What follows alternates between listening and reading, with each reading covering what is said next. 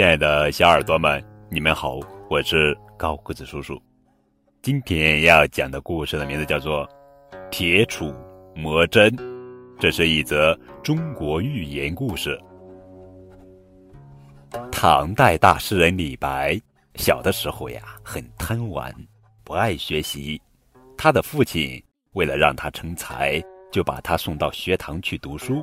可是那些经史。诸子百家的书很不好学，李白学起来很困难，就更加不愿意学了。有的时候还偷偷跑出学堂去玩。有一天，李白没有上学，跑到一条小河边去玩。忽然，他看见一位白发苍苍的老婆婆蹲在小河边的一块磨石旁，一下一下地磨着一根铁棍。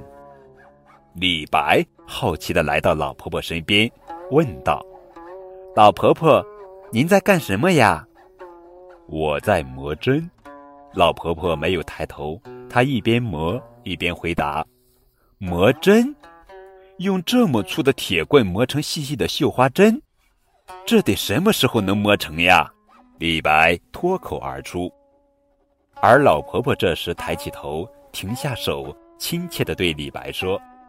孩子，铁棒虽粗，可挡不住我天天磨呀。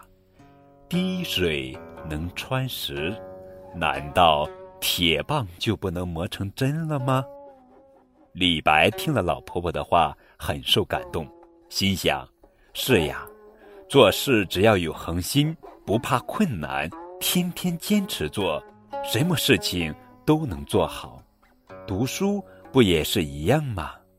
李白转身跑回学堂，从此以后，他刻苦读书，历代诗词歌赋，诸子百家，他见到就读，终于成为一名著名的诗人。亲爱的小耳朵们，你读过李白的诗吗？